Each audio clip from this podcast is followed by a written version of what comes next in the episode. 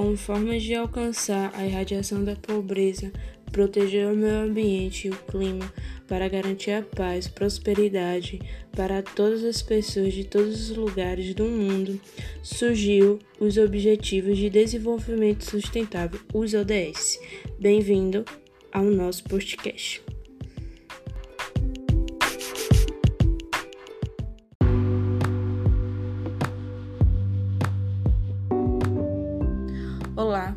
Meu nome é Jaci, faço agroecologia e venho através deste podcast para discutirmos juntos com a colega Andriele do curso de Gestão de Cooperativas e a nossa convidada Adriana Alencar, discente de Gestão de Cooperativas e colaboradora do projeto de extensão da UFRB, Grupo de Consumo do Recôncavo, sobre os objetivos de desenvolvimento sustentável, especificamente fome zero e agricultura sustentável e o consumo de produção sustentável.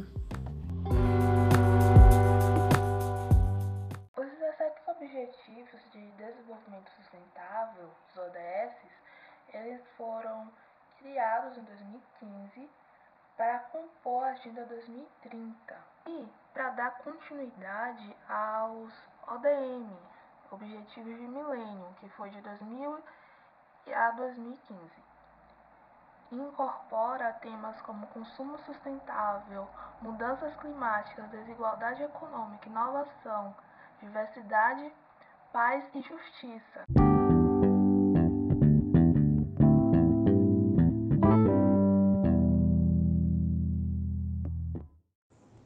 Agora falando especificamente do objetivo 2, fome, e agricultura sustentável, que tem por definição alcançar a segurança alimentar e melhoria nutricional e promover a agricultura sustentável. Mas com os últimos acontecimentos, com a aprovação de novos agrotóxicos, será que vai ser possível isso acontecer? Porque vivemos em uma situação hoje em dia né, que não sabemos o que estamos consumindo. E aí, acredito eu que a agricultura familiar, a agroecologia, com suas práticas, ela se torna importante traz mais segurança, mais confiança, mais conforto para o consumidor e valoriza também o, o produto da agricultura familiar que vem ali de uma base agroecológica.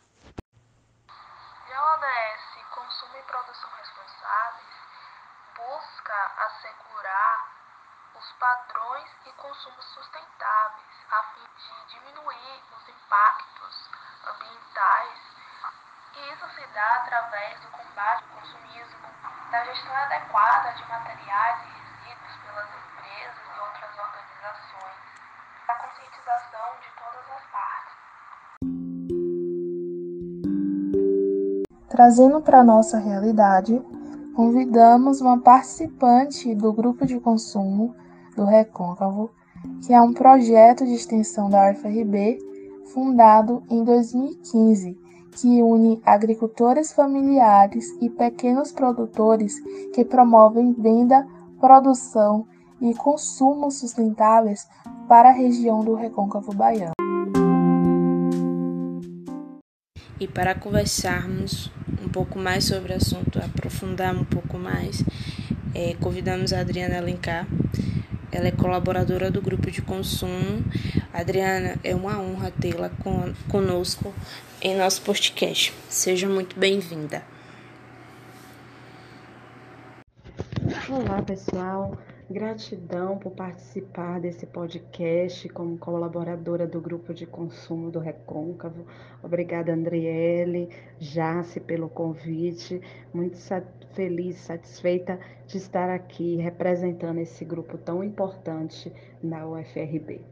Conta pra gente o que te levou a participar do grupo, conta a sua, a sua trajetória, é, qual o principal objetivo do grupo, como é que ele funciona, qual é o intuito do grupo de consumo do Recôncavo. É, eu iniciei no grupo em fevereiro de 2021 e participar do grupo tem sido um grande laboratório para minha atuação prática. Né? Com, juntamente com a teoria que é trabalhada em sala de aula. Na verdade, o objetivo do grupo de consumo, ele vai além do ato de consumir. Ele busca promover a troca de saberes entre participantes, a reflexão e a transformação de hábitos e costumes e influencia também nos hábitos alimentares dos consumidores. O intuito que ele surgiu foi em 2015, pensado inicialmente a partir da mobilização de um grupo de agricultores, né, de uma comunidade aqui do ter nosso território, através de um projeto de extensão da UFRB. Ele funciona da seguinte forma: nós temos um aplicativo de vendas dos produtos desses produtores, agricultores, que a cada 15 dias os consumidores eles realizam seus pedidos. A partir então, após a, a, o pedido desses consumidores, tem toda uma logística por trás para que essas entregas sejam realizadas, desde a, o pedidos enviados aos, aos produtores e agricultores, familiares, até a organização, tudo é, é realizado em conjunto, num coletivo, com os estudantes. Em quais cidades o grupo de consumo atua? Vocês têm pretensão de expandir para outras cidades? Atualmente, o grupo de consumo está em Cruz das Almas, Muritiba, São Félix e Cachoeira. E temos a pretensão, sim, de expandir para outras cidades. Estamos é, verificando a melhor logística para que a, ocorra essa expansão dentro do nosso território. Como o grupo de consumo incentiva a agricultura sustentável pelos agricultores e como vem contribuindo para o consumo consciente dos consumidores? É, os agricultores eles só participam do grupo se forem uma produção livre de agrotóxicos. É, esse controle é feito através da indicação dos próprios agricultores que já fazem parte do grupo, porque devido à pandemia, nós não estamos ainda podendo fazer visitas às propriedades, então não temos como ver como é feito esse controle, né? Então, também nós fazemos um acompanhamento quando os agricultores têm problemas com as pragas nas suas plantações, é, buscando ajudá-los de forma que não use produtos tóxicos, sempre usando produtos da própria natureza que combatem essas pragas, né? E os consumidores, através do aplicativo, eles têm todas as informações sobre os produtos que estão adquirindo, de onde vêm, como são produzidos, qual é a família, todas essas informações tem lá no nosso aplicativo. O grupo pratica doações ou outras atividades de combate à fome? Com o apoio financeiro da SESI, em cada entrega foram feitas doações de cestas solidárias para as famílias dos alunos do Gange. Em cada cesta, ela era composta com os produtos dos agricultores que participam do grupo, que além de atender as famílias carentes com os alimentos de qualidade, né, contribuíram com o aumento da renda desses agricultores, ampliando assim a comercialização dos seus produtos. Esse apoio financeiro da SESI e a parceria com o GANJ entre setembro de 2020 até agosto de 2021 foram fundamentais para garantir a nossa logística nas entregas.